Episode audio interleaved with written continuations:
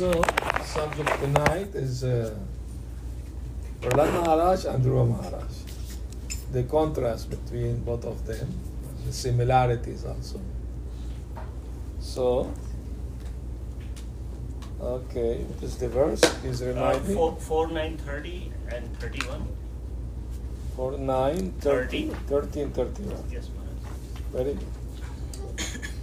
नारायणं नमस्कृत्य। नारायणं नमस्कृत्य।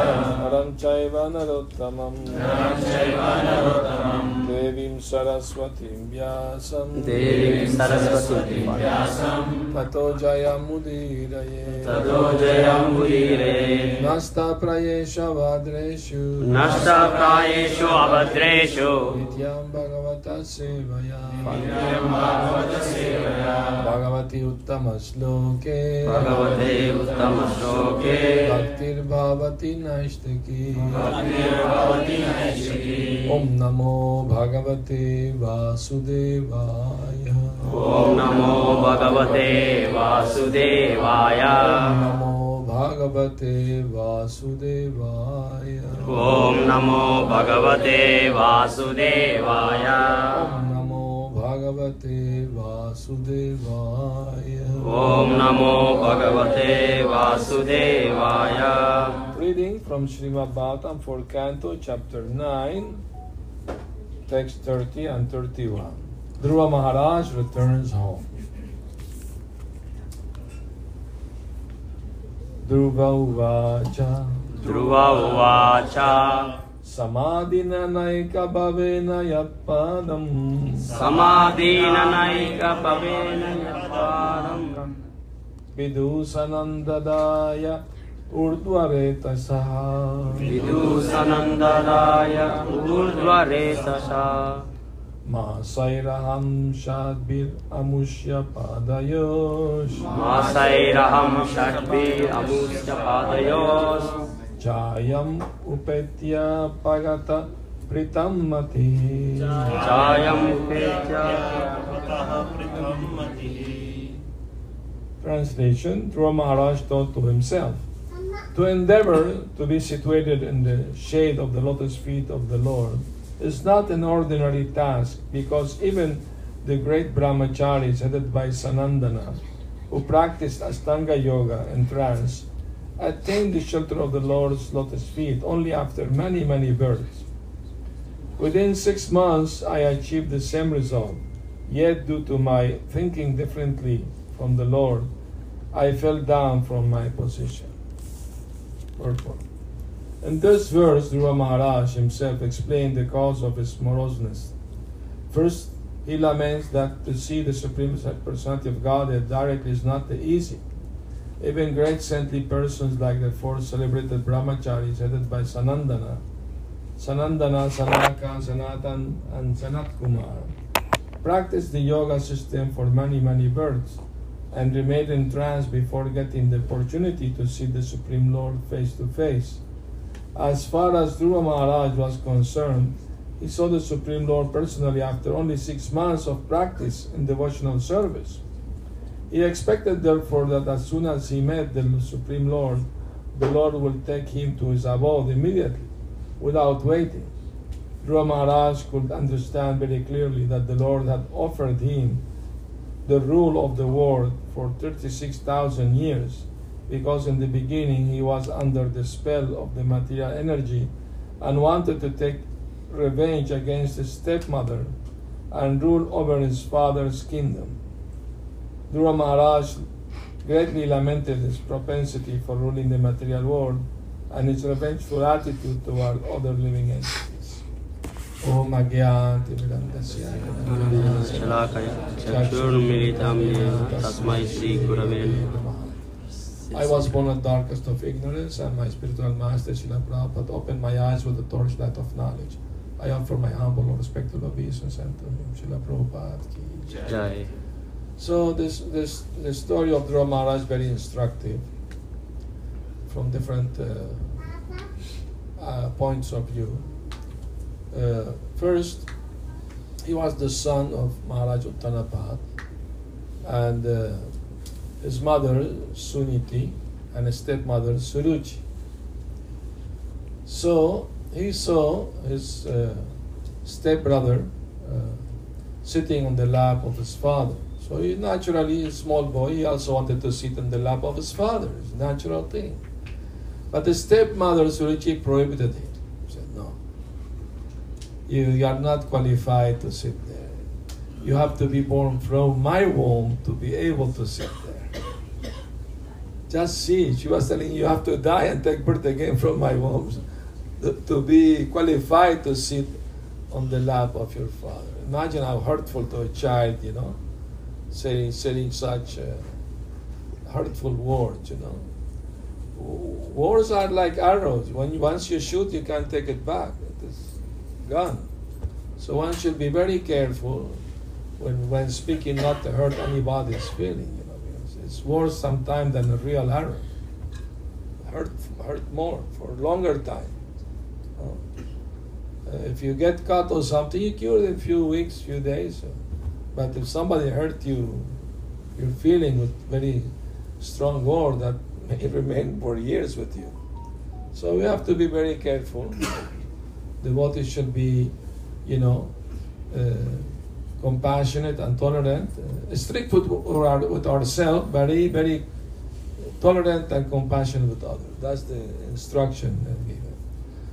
But Dhruva Maharaj was a Kshatriya, so he could not tolerate. so he went to his mother, Suniti, and told her what happened. And then he told her, please help me. I can't tolerate this. And the mother said, I'm very sorry, my dear son. I'm, I'm, I'm so helpless.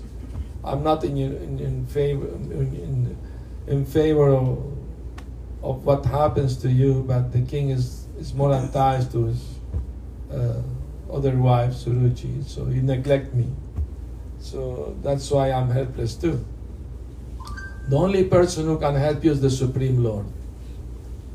Uh, and, and where can I find the Lord? Oh, I hear great sages go to the forest to meditate on the Lord. So you can go there and try to find His favor. So a small boy, five years old, he went to the forest. uh, of course, Krishna sent Narad Muni to test the boy, no? So Narad Muni, as a guru, he was testing him. He told him, my dear child, you are too young to come to the forest do austerity. Go back, you be tolerant, forgive your stepmother, you know. Uh, be tolerant and go back. When you are grown up, you can come. I will teach you how to meditate on the Lord. Now you are too young for that. But Dhruva Maharaj was very determined. He said, no. That's good instruction for Brahmana to be tolerant. I'm not a Brahmana, I'm a Kshatriya. My, my blood is boiling up. I can't tolerate the insult. So either you please help me, tell me how to please the Lord, to achieve what I want, or, or, or not. So Ramuni understood that he was very determined, although a small boy. So he gave him instruction how to meditate on the Lord, and he taught him to chant this mantra. We chant Om Namo Bhagavate Vasudevaya. He instructed him first, you only eat fruit that falls from the tree. You can, can't pluck them, you have to fall by their own. And drink the water of the river, clear, crystal like water. And chant this mantra all day. So he was doing this tapasya, and uh, after some time, he stopped eating the fruit. He was eating only the leaves that fall from the tree. And after some time, he stopped eating even that. He will drink only the water. And then he stopped drinking water. He was just breathing, pran, you know. And after some time, at the end of the six months, he stopped even breathing. He, he went into trance, complete trance, you know. So the, demi, the devatas and heavenly planets could not breathe. They were having difficulty to breathe. So they told Lord Brahma, please help us, this child, you know. Uh, doing so severe austerity, we can't even breathe. So of course they prayed the Lord Vishnu and, and uh, the Lord appeared to him, you know. And this uh, form of the Lord that appeared to him, for armored form, uh, is actually, uh, you know, uh, Krishna appeared as the son of Vasudeva Devaki, and he told them that you were. This is my third time I'm your son. Uh, first, uh, first, uh, before that, I was uh, Vamanadev, you were Kashyapa and, and Aditi, and before that, you were. Uh, I'm trying to remember who. Uh, Prishnigarbha. I was Prishnigarbha, and Sutapa and Prishna. So this Prishnigarbha is the one who appeared to Dhruva Maharaj, no? That particular avatar of Krishna. So the boy was in total ecstasy, you know. I mean, in six months, he was able to have darshan of the Lord face to face, you know. In six months, so severe austerities. But his desire was to worship the Lord, to get the kingdom better than the kingdom of his grandfather. His grandfather was Lord Brahma. so he wanted a better kingdom than his own grandfather. so, uh, but after seeing the Lord, he regretted that. He's, he's saying here. He considered that, that to fall down, that to worship the Lord for material purposes is not the best thing, of course. Uh, and he didn't know how to pray to the Lord, a small child. So the Lord touched his head with his conch shell, and he started saying beautiful prayers. In one of his prayers, he said, Swamin kritartosmim baram nayache, my dear Lord, uh, I don't want any material benedictions. I'm just fully satisfied just by having your darshan. I don't want any, I don't want nothing else. So that's the beauty of devotional service. Somebody may start devotional service with some material desire, but if one keep practicing, keep chanting, eventually one will be free from those desires, and one, one will keep the desire only to love and serve Krishna. That's that's the beauty of Krishna consciousness. That is explained in the second canto of the Bhagavatam. Uh, Sarvakama, uh, what is the verse? Akam. Akama sarvakamo va mokshakamo daraditi vrena bhakti yogina yenta purusham param. That either you are full of material desire or have no desire or have desire for liberation, one should worship the Supreme Lord through bhakti yoga that will take us to the highest goal of life. Uh, Prema Pumarto Maha, the highest goal of life is to achieve love for Krishna, uh, for the Supreme Lord. So, Dhruva Maharaj said, My dear Lord, uh, I was, I was, I regret I was worshipping you to get some material benefit. I was like looking for broken glasses thrown in the street but instead of that, I got the most beautiful jewel in your, in the form of your lordship. So he was very much sorry, and he was regretful in his heart about that. And and he oh, oh, he was like expecting the Lord will take me with him now right now to Vaikuntha. but no, the Lord gave him the blessing to, to rule the world uh, uh, for so many thousands of years. You know? 36,000. 36,000 of years. A lot of time. anyway, so, but uh, the Lord fulfilled his promise. Since the highest planet in, in this universe is Brahmalok, there is no higher planet in this universe than Brahmalok, except one. Which one? Was not wasn't Dhruvalok yet. was uh, no no was not Shivaloka either was uh, was the name before Dhruvalok was another name. Uh, Svetadvip, Svetadvip, Svetadvip. That Lord Vishnu resides there. The, the Milk Ocean is there. It's a pole, the pole star, and Kshirodakashayi Vishnu he lives there in, in that in that planet. Uh, so it's a Vaikuntha planet although it is within the material world, when this material world is destroyed, that planet is not destroyed. It's above the laws of nature. So, the, at the time of his death, Dhruva Maharaj, the de- death came for, for him. But he stepped on the head of death, and the Vaikuntha Biman came, and he climbed the Vaikuntha Biman, was going to, uh, to Dhruvalo, eternal planet. Now, while going there, he remembered his mother. My poor mother is left behind. But he turned his, his eyes back and he saw another Viman with his mother coming. so just because he gave, she gave him instruction, she could not do austerities like him, but because she gave him the instruction to worship the Lord, that's why she got also the benefit. And Prabhupada's great humbleness, he say, I'm also old man, I can't do austerity like Dhruva Maharaj. But if one of my disciple can do austerity, he can take me to Vaikuntha. Huh? Imagine how humble Prabhupada is, no? Uh, amazing. So there's uh, the, the story of Dhruva Maharaj. Let's read text uh, 31. अहोबात मम नत्म्यम् अहोबत ममानात्म्यम् मन्दभाग्यस्य पश्यत। मन्दभाग्यस्य पश्यत। पावचिकापदं मूलम्। पावचिदापादमूलम्। गत्वा याचयद् अन्तवा गत्वा याचेयद्वन्त्वा Alas, just look at me. I am so unfortunate. I approach the lotus feet of the Supreme Personality of Godhead, who can immediately cut the chain of the repetition of birth and death, but still out of my foolishness, I prayed for things which are perishable. Purport. The word anatmyam is very significant in this verse.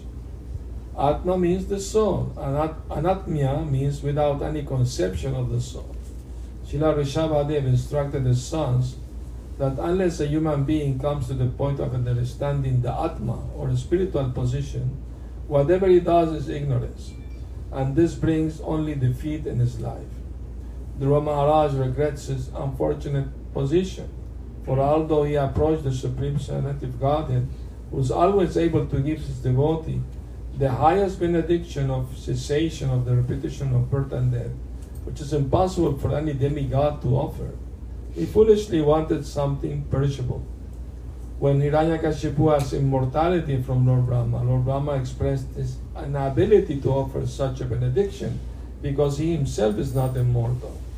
Therefore, immortality or complete cessation of the chain of repeated birth and death can be offered by the Supreme Lord, the personality of God and Himself, not by others. Harim bina naivasmitim taranti. It is said that without the blessing of Harim, the Supreme Personality of God, that no one can stop the continuous chain of birth and death within this material world. Therefore, the Supreme Lord is also called Bhavachit. The Vaishnava philosophy in the process of Krishna consciousness prohibits the devotee from all kind of material aspiration. The Vaishnava devotee should always be anyabilashita shunya, free from all material aspirations for the result of fruitive activities or empiric philosophical speculation. Dhruva Maharaj was actually initiated by Narad Muni, the greatest Vaishnava, in the chanting of Om Namo Bhagavate Vasudevaya. This mantra is a Vishnu mantra. For the practicing, for, for by practicing the chanting of this mantra, one is elevated to the Vishnu Lok. Dhruva Maharaj regrets that although he was initiated in the Vishnu mantra by a Vaishnava, he still aspired for material benefit. That was another cause for lamentation. Although he got the result of the Vishnu mantra by the causeless mercy of the Lord, he lamented how foolish he was to have strived for material benefits while practicing devotional service. In other words, every one of us who is engaged in devotional service in Krishna consciousness should be completely free from all material aspirations. Otherwise, we will have to lament like Dhruva Maharaj. Uh, it's interesting, though, that uh, Dhruva Maharaj at the end he was free from that material desire. That because he started his worship of the Lord with a particular desire, so Krishna gave him liberation but also fulfilled his desire. which was to rule over the highest planet than, than Lord Brahma. That was his, his aspiration. So, in one sense, he got the ultimate goal, which is eternal life in Vaikuntha. But at the same time, you know, he is lamenting that my first purpose wasn't completely pure. You know? So, uh, uh, every saint has a past, every sinner has a future. So, anyone can come to the highest platform of Krishna consciousness by practicing and by the mercy of the Lord. Endeavor and devotional service and mercy of the Lord, they go together. And, uh, so, I mean, the thing is not is the problem is not to have material aspiration or desire. The problem is the not act upon them, rather ignoring them. no? Meaning, devotee should pray, I want to be free from material desire so I can serve the Lord purely without any ulterior motivation. That's the aspiration should be. You know, first thing one should become uh, anyavilashita shunya. One should be free from bodily identification uh, or conceptions of life, wrong conception of life. The first thing. If somebody still believes it's the body, you know, we will not know what is the goal of life. So first we have to understand who we are, we are, who we actually are, and act upon that understanding, and that's called self-realization. Uh, what is that verse in the Bhagavad Gita? Uh, na sochati na kanchati sama sarveshu bhuteshu mad bhakti. Uh, Brahma Bhuta Prasannatma na sochati na kanchati. So, a person who's Brahma Bhuta, self-realized, Prasannatma is joyful. Prabhupada said the devotee should be joyful. If he's not joyful, means he's been attacked by Maya. Why the devotee should be joyful? Because Krishna is always joyful. We are part of Krishna, we also should be joyful. If we are serving Krishna, there is no reason to be unhappy. Narottam Das Thakur, in his prayer to Nityananda Prabhu, he say, Ha ha Prabhu Nityananda Premananda Sukhi, Kripa Varo Kana Koro Ami Varo Dukhi. My dear Lord Nityananda, you always blissful. Nityananda means eternally happy. I am coming to you because I am dukhi. I am, I am suffering. I'm, I'm sad. Uh, please make me sukhi like you. Uh, uh, so, also, uh, there's a different level of actually higher even uh, apparent sadness by by feeling uh, separation from the Lord. It looks the devotee is suffering, uh, but it's not actually suffering. It's another type of enjoyment to to miss the Lord, to hanker after His darshan. Uh, Prabhupada said, a devotee who goes to Vrindavan searching for the Lord, it is as good as as seeing the Lord, because of the intensity of their desire to meet the Lord. Do you remember once I told you a story about a thief that he went to Vrindavan to steal from Krishna? Do you remember the story? Who doesn't remember, know the story? Oh, few, but majority knows the story. I mean, the story is that uh, this thief, he was uh, hiding from the police and entered the temple and mixed with many thousand people there, so they will not be found. And the speaker was talking about Krishna and Vrindavan and how he was nicely decorated with, with beautiful ornament and necklaces made of gold with, with valuable stones. So the, the, the thief became very interested uh, to know more about Krishna, but with the idea to steal from him. So he asked the speaker where he can find Krishna. Oh, Krishna lives in Vrindavan. Oh, very nice, thank you. So he went to Vrindavan and uh, he asked somebody, first person, can you tell me where Krishna lives? Oh, Krishna lives in Nandagram with his father Nanda Maharaj and, and Yashoda Maya. But at this time he's in the forest around tending the cows. Who knows, if you are fortunate, you may see him.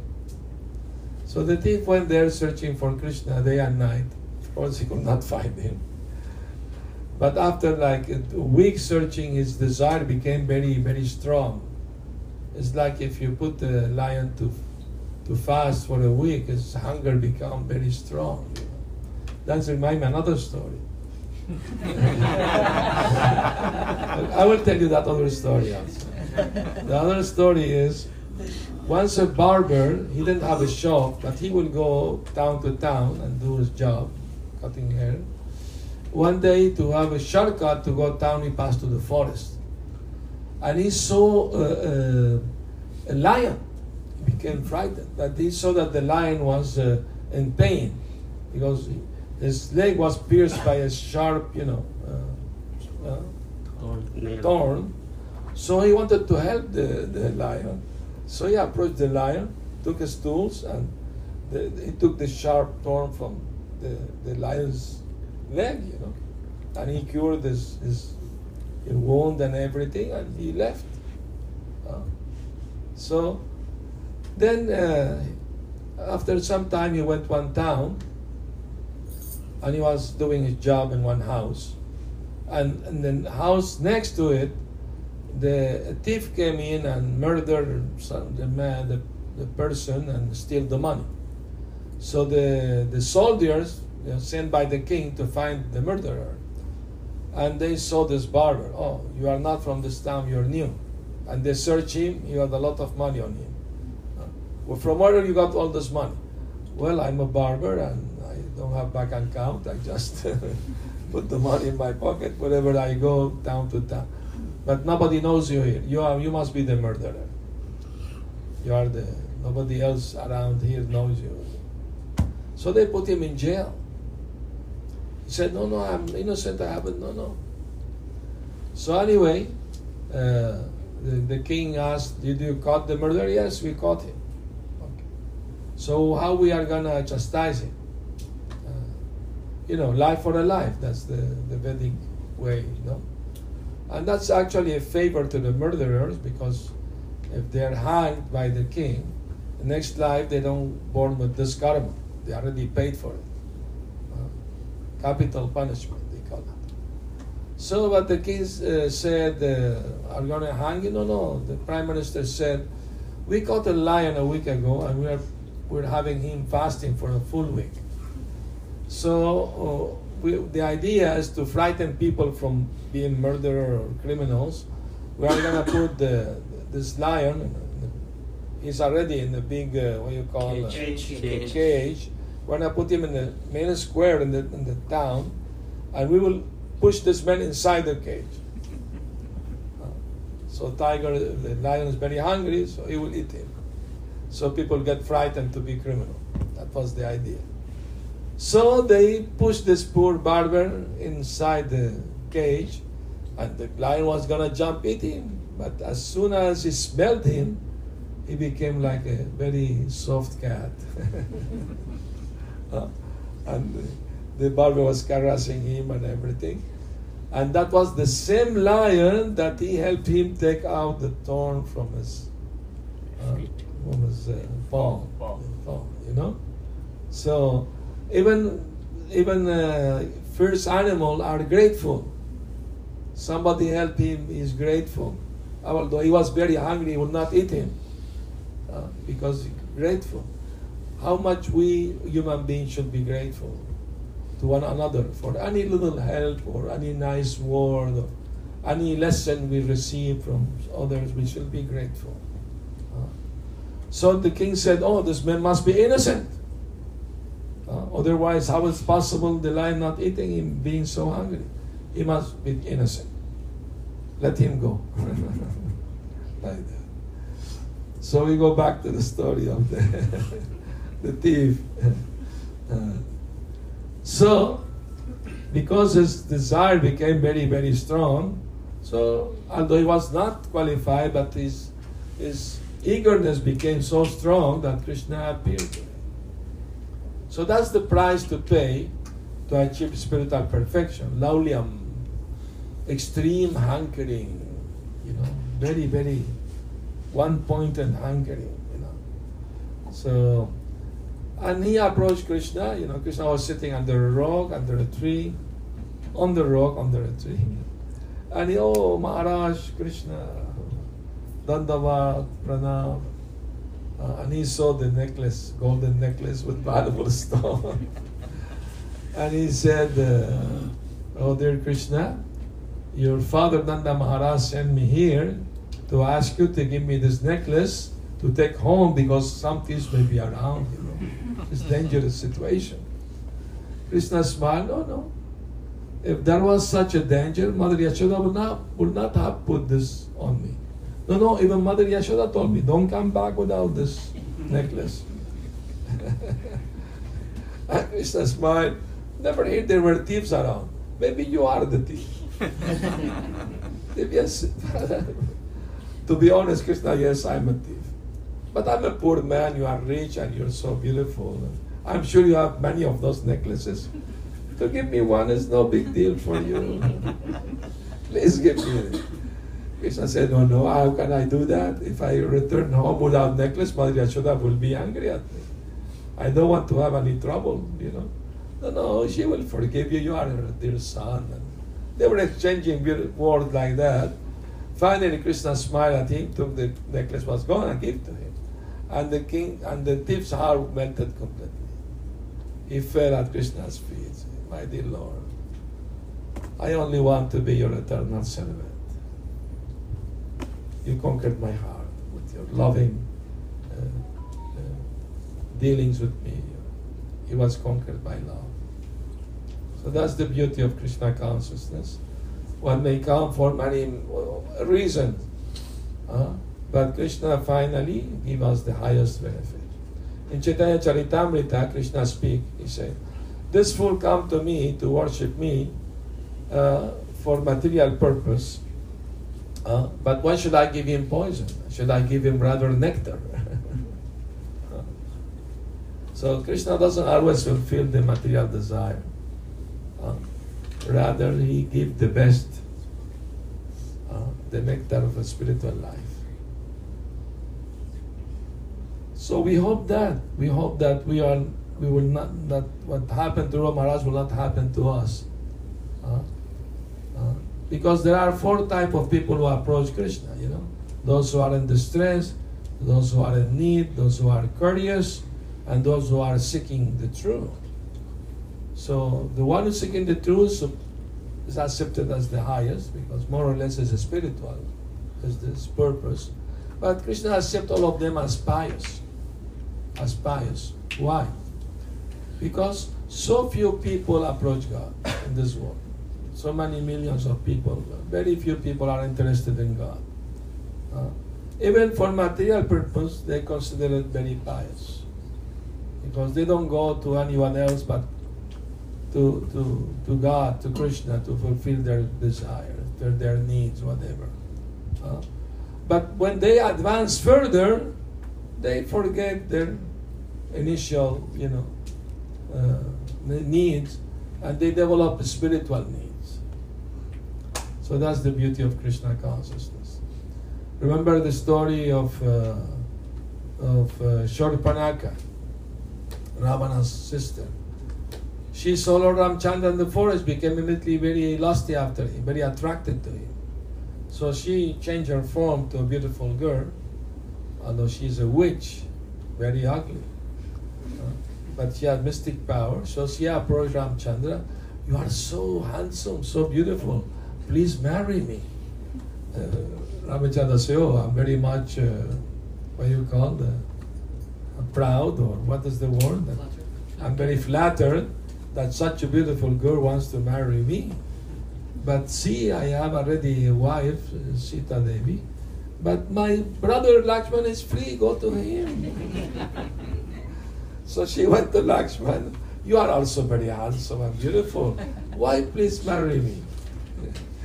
like, oh, I'm very flattered too. I mean, uh, such a beautiful young girl like you. But you don't want to marry a servant. I'm the servant of my brother. He's the king.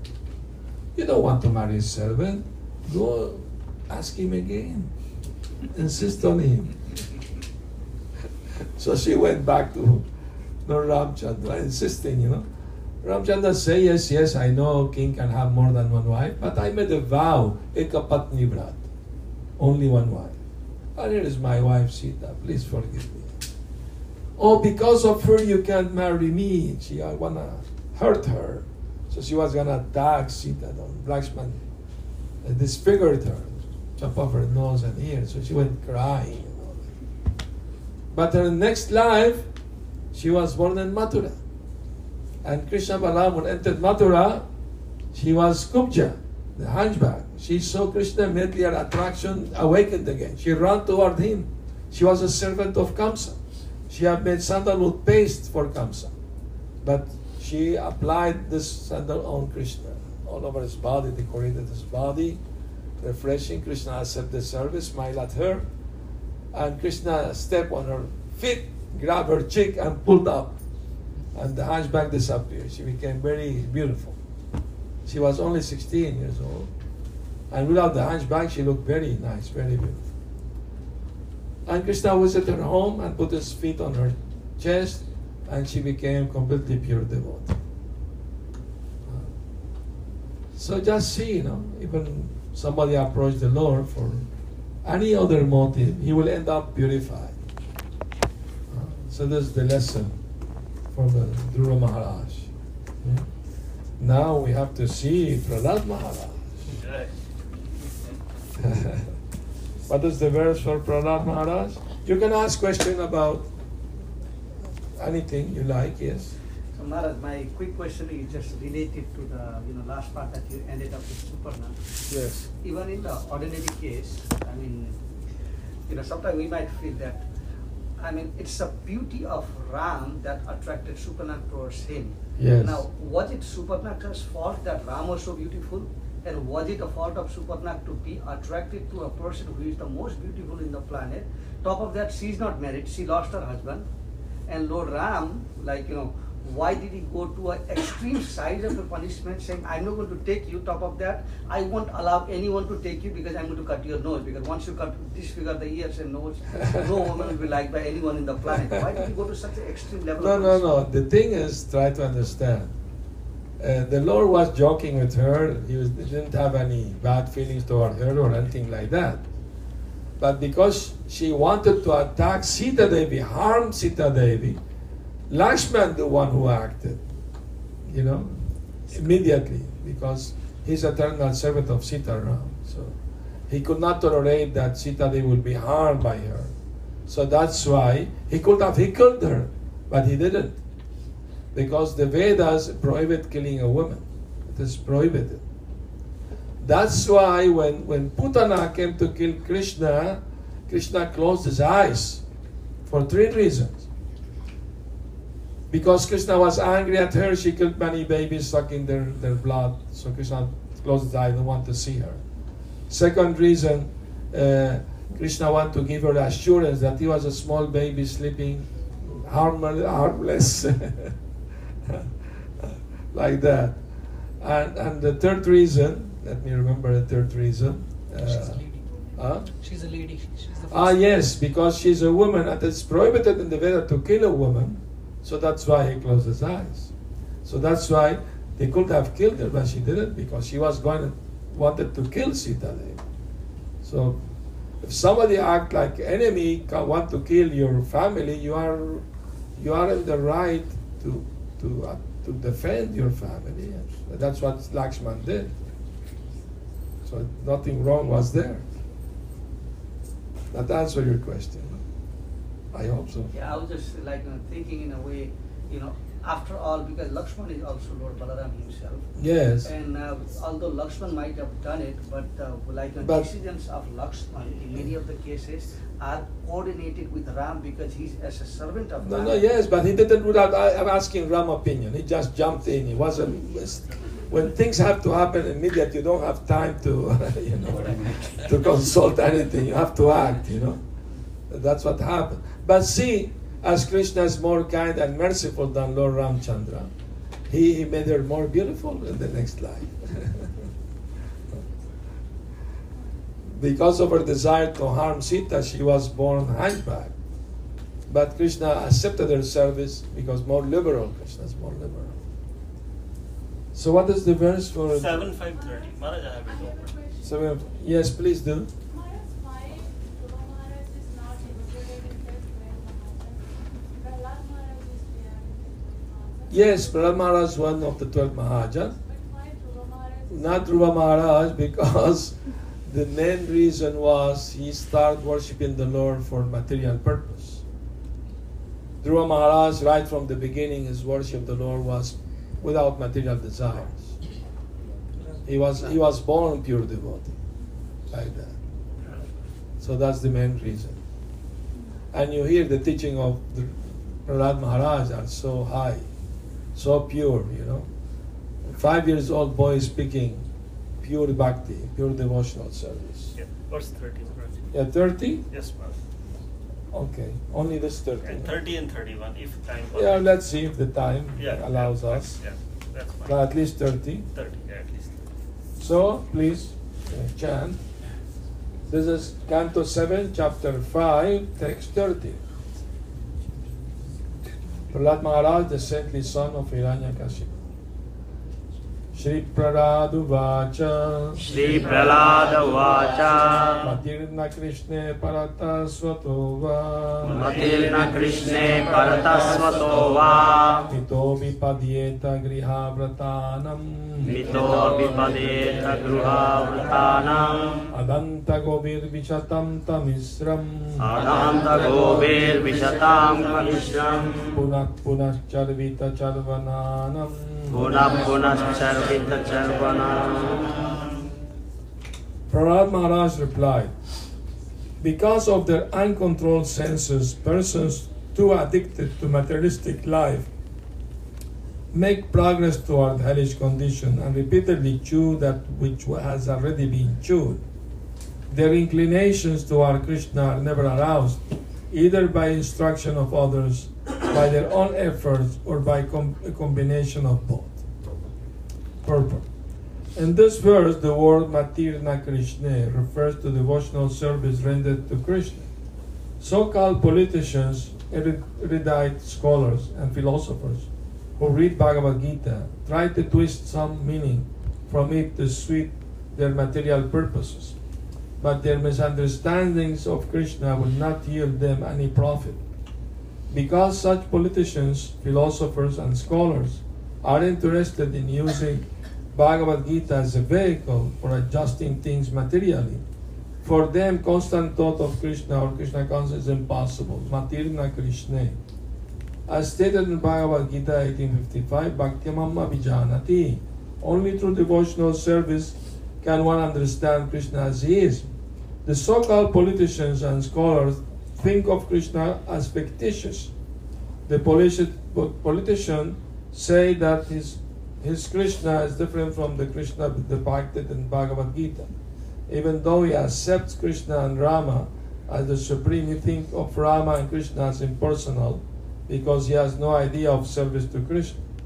Thus his only business is puna puna charvita charvananam, chewing the chewed again and again. The aim of such politicians and academic scholars is to enjoy this material world with their bodily senses. Therefore, it is clearly stated here, that those who are Grihavrata, whose only aim is to live comfortably with the body and the material world, cannot understand Krishna. The two expressions, Grihavrata and Charvita Charvananam, indicate that a materialistic person tries to enjoy sense gratification in different bodily forms, life after life, but is still, but is still unsatisfied. In the name of personalism, this ism or that ism, such person always remain attached to the materialistic way of life. I stated in Bhagavad Gita 244, Bhoga Prasaktanam Taya parita buddhi navidiyate. In the minds of those who are too attached to sense enjoyment and material opulence and who are bewildered by such things, the resolute determination to, for devotional service to the Supreme Lord does not take place. Those who are attached to material enjoyment cannot be fixed in devotional service to the Lord. They cannot understand Bhagavan, Krishna, or his instruction, Bhagavad Gita. Adanta tovil bichatam tamisram, their path actually leads to an hellish life. As confirmed by Rishabhadev, Mahat Sevam Dwaram Yahur Bimukte, one must try to understand Krishna by serving a devotee. The word Mahat refers to a devotee.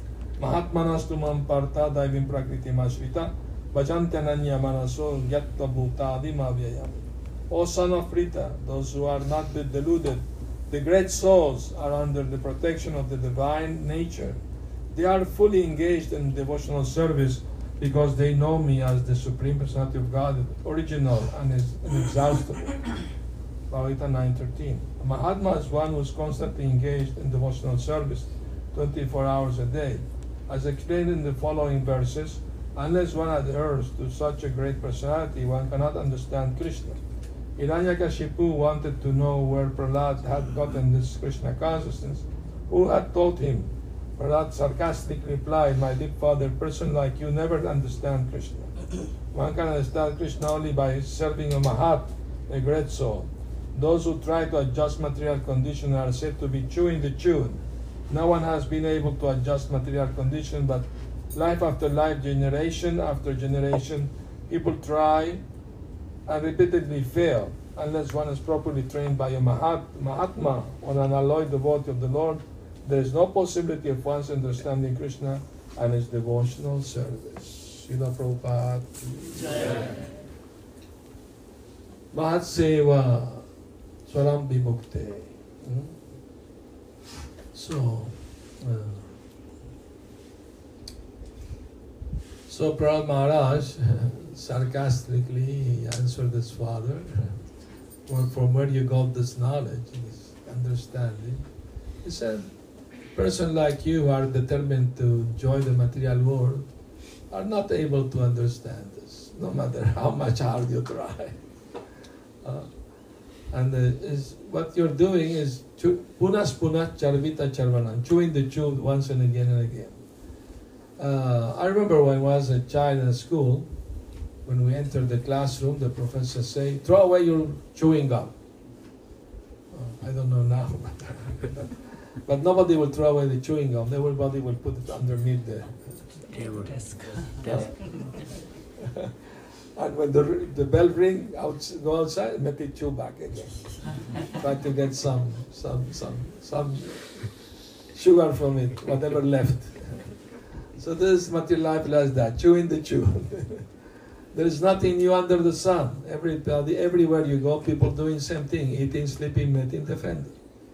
Uh, getting born, grow up, get old, get sick and die. Everywhere. The same business. Nothing new under the sun. I was giving once lecture in London, told about there is nothing new under the cloud. no sun here.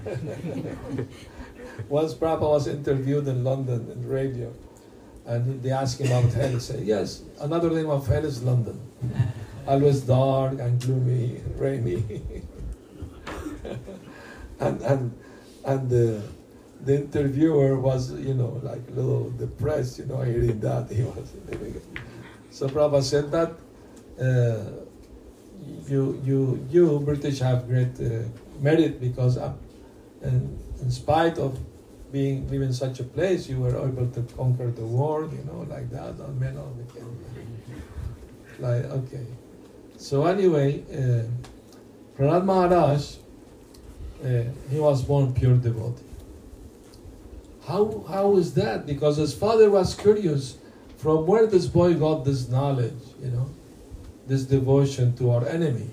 Uh, uh, and he asked uh, uh, the teachers, please be careful that no Vaishnava is squeezing in, you know, uh, in the, in the, in the, in, in the school and uh, be careful. You know, some spy may come in and spoil the children. You know, with Krishna consciousness.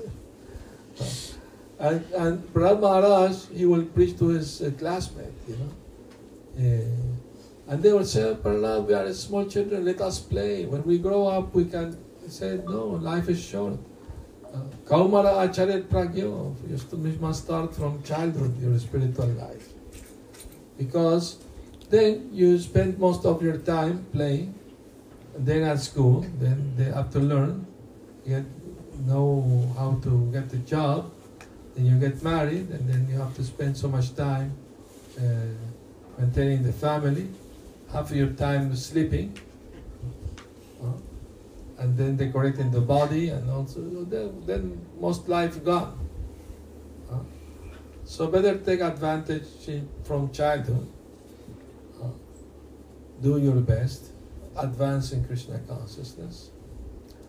So the father was very concerned that uh, that Prahlad was being preached by somebody, but he already was born. you know, when when his mother, uh, uh, what was her name? Kayadu was pregnant.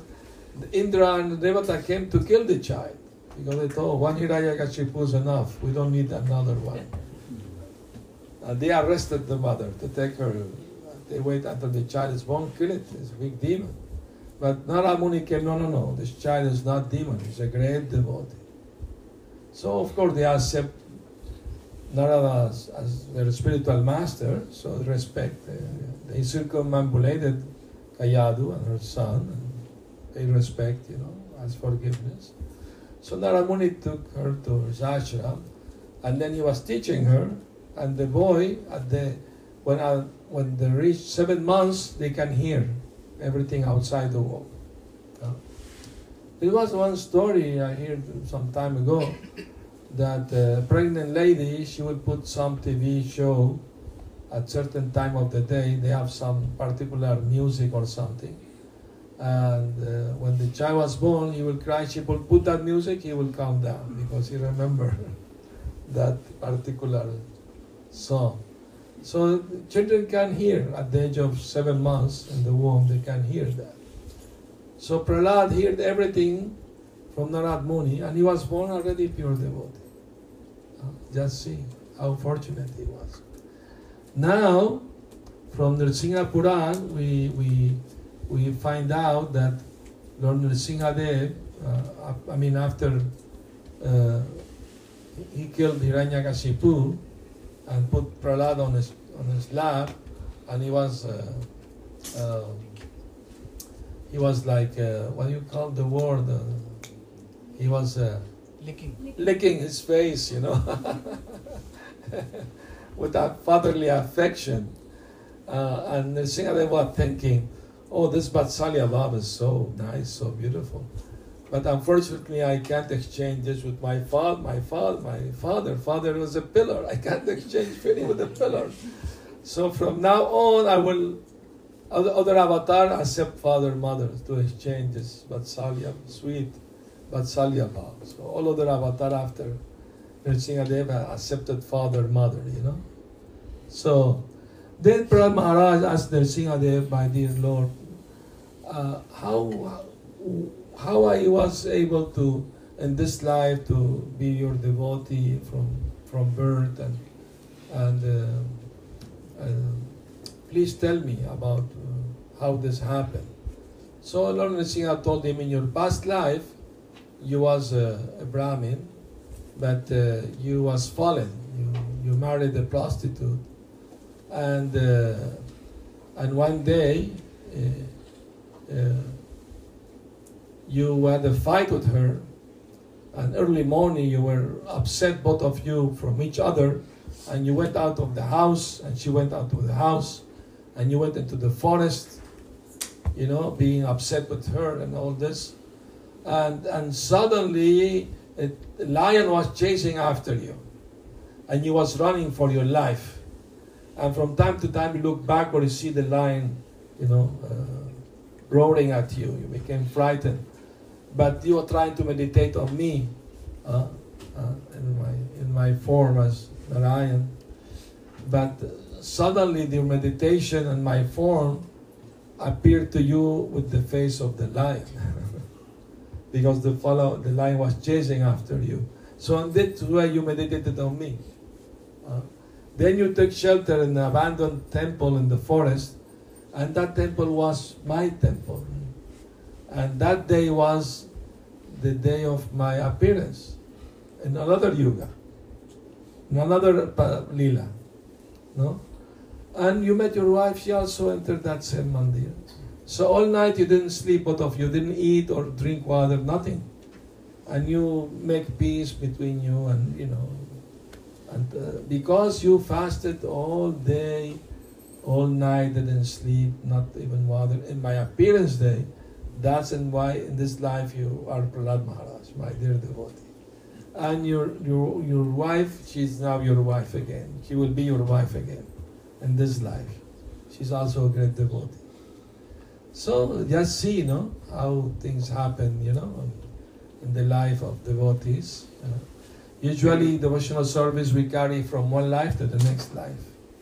Uh, if one feel attraction immediate in this life, that means you have some touch. There are three types of uh, pious ac- activities: Bhagammukhi Sukriti, Mokshammukhi Sukriti, and Bhaktimmukhi Sukriti.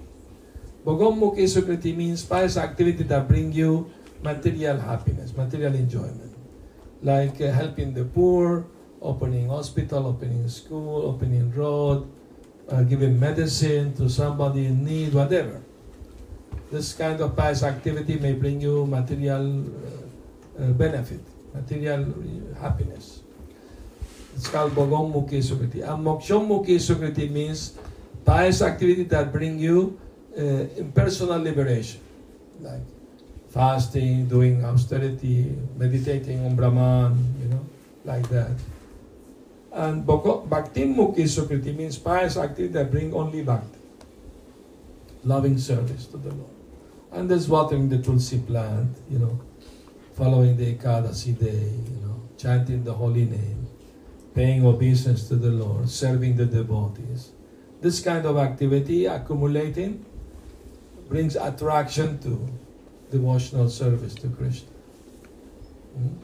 So Prabhupada said, I'm giving opportunity to everyone to practice devotional service at least for some time. You know, many people read the book, they, they start a spiritual life. They may not uh, become devotees, but the seed is already there. Uh, next life they will continue. And they have accumulated enough, they become devotees. Or even they haven't accumulated enough. If they meet devotee here, they are sincere, they can become devotees. Like that. So the teaching of Prahlad Maharaj are very, very wonderful. We should read them. So deep, so profound from a small child, you know, have such transcendental knowledge. And the contrast between Dhruva and Prahlad is that both of them pure devotee. Dhruva became pure devotee, although beginning he was not pure devotee. Uh, the thing is that they are both children, and they both, uh, some or other, they understood the philosophy of Krishna consciousness. Prabhupada is criticizing the politician who use sometimes they quote Bhagavad Gita. Uh, you see in India, even politicians sometimes they quote Bhagavad Gita for their own purpose, you know, or even scholars, you know, uh, philosophers, speculators. Prabhupada quote one, one such philosopher, speculator. He said, uh, Krishna said, Sarva dharmam paritya jamamekam sharanam braja. Abandon all dharma, just surrender to me. And they write their, their own interpretation. No, we should not surrender to Krishna. Wait a minute, Krishna saying surrender to me. How can you say differently? But then they twist the word. They said, no, we should surrender to the inside of Krishna, not the outside. Oh, such flowery language, you know. I say, wow. They're committing big offense because they're making difference between the inside and the outside of Krishna. They're saying that Krishna has a material body. That's what they're saying. And many Mayavadi think like that. Okay, he's God, but when he comes to the material world, he must take a material body. But Krishna is not under the laws of nature. He doesn't come here because of karma. He comes by his own sweet will. It's like prisoners, if they see the king entering the prison house to, you know, to watch them, whatever. Oh, the king is inside the prison. He must be a prisoner like us. That's their foolishness. So the same way, these ignorant people, no, they think Krishna is one of them. No, he must take material body. And when he goes, he again become Brahman, no form, arupa. That's their misinterpretation. Although Krishna is saying in the Bhagavata very clearly, I come in my eternal form, in my eternal internal potency. But they misinterpret it, no? Like that. What does that verse Krishna say in Bhagavad Gita?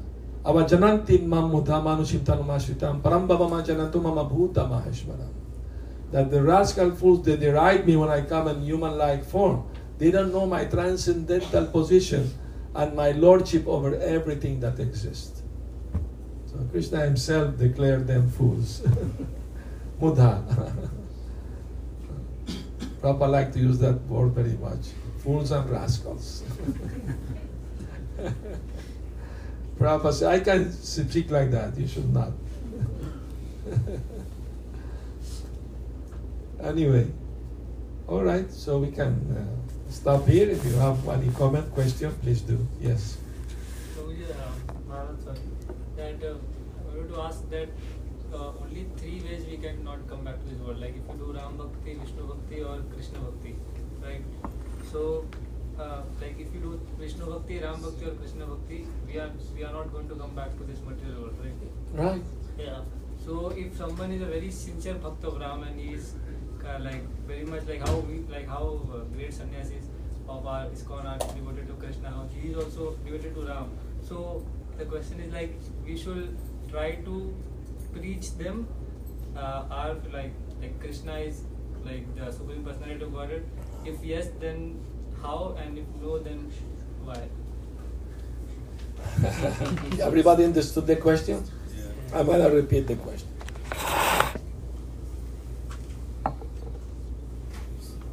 The question is what about uh, devotees of Lord Ram, for example? They're, they're following everything. They're, should we preach them about Krishna also? Or why not? You say, we also accept Lord Ram as, as the Supreme Lord. Huh? But remember the Brahma Samhita what said? Ramadi Murtishu Kalam Yamena Tishtam Nanavataram Akarud Bhuvaneshu Kintu Krishna Swayam Samabhavat Paramapumanyu Govindamadi Purusham Tamaham Bhajami. Beginning with Lord Ram, all are expansion of Krishna or expansion of the expansion of Krishna. Krishna is the original, Supreme Personality of God. So that we can preach because it's the truth. Huh? Okay, he said, if you worship Lord Ram, you go Ayodhya. Ayodhya is a Vaikuntha planet. No harm. But Krishna is more attractive, more, more beautiful, more liberal. Lord Ram accepted only one wife. Krishna accepted so many souls. Uh, it's more liberal, more caring, like that. So we can preach that. Why not? you know, Rupa Sanatan had a brother, Anupama, Uballabh. He was devotee of Lord Ramchandra. They tried to preach to him about Krishna. He tried to worship Krishna. But he came to them crying, I'm very sorry. I can't stop worshiping Lord Ram because like separating my head from my body is very painful. I, I can't.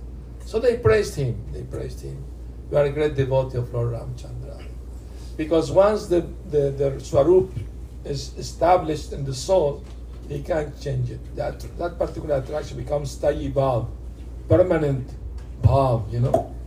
Then he can't change that. But if the person haven't arrived yet there, he can't change. no? Is it? I mean, I've known devotees of Lakshmi Narayan, they become devotee of Radha Krishna. It's possible.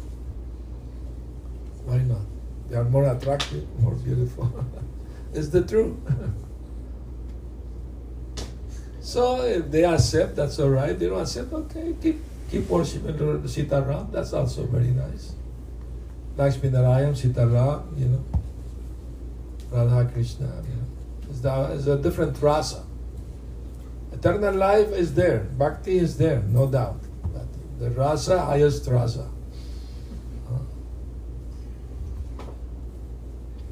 Krishna's Ananda Mayo Vyasat, the origin of all Ananda.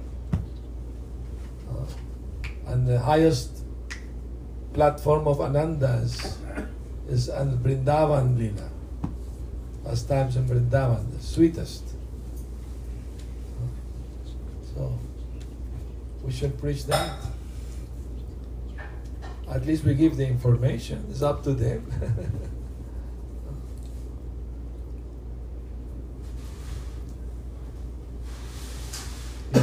Krishna Maharaj, uh, I had a question somewhat related to this.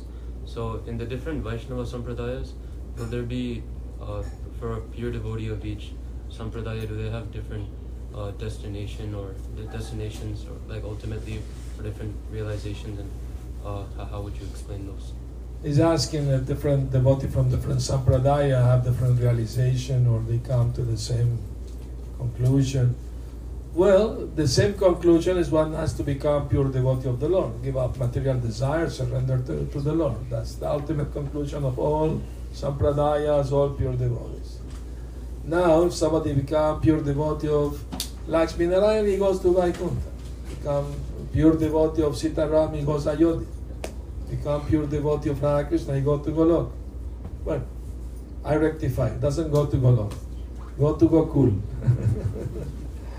Let me explain. Uh, pure devotees of Krishna, they can't go directly to Golok. Not possible. Why? Because first they have to become part of Krishna's family first.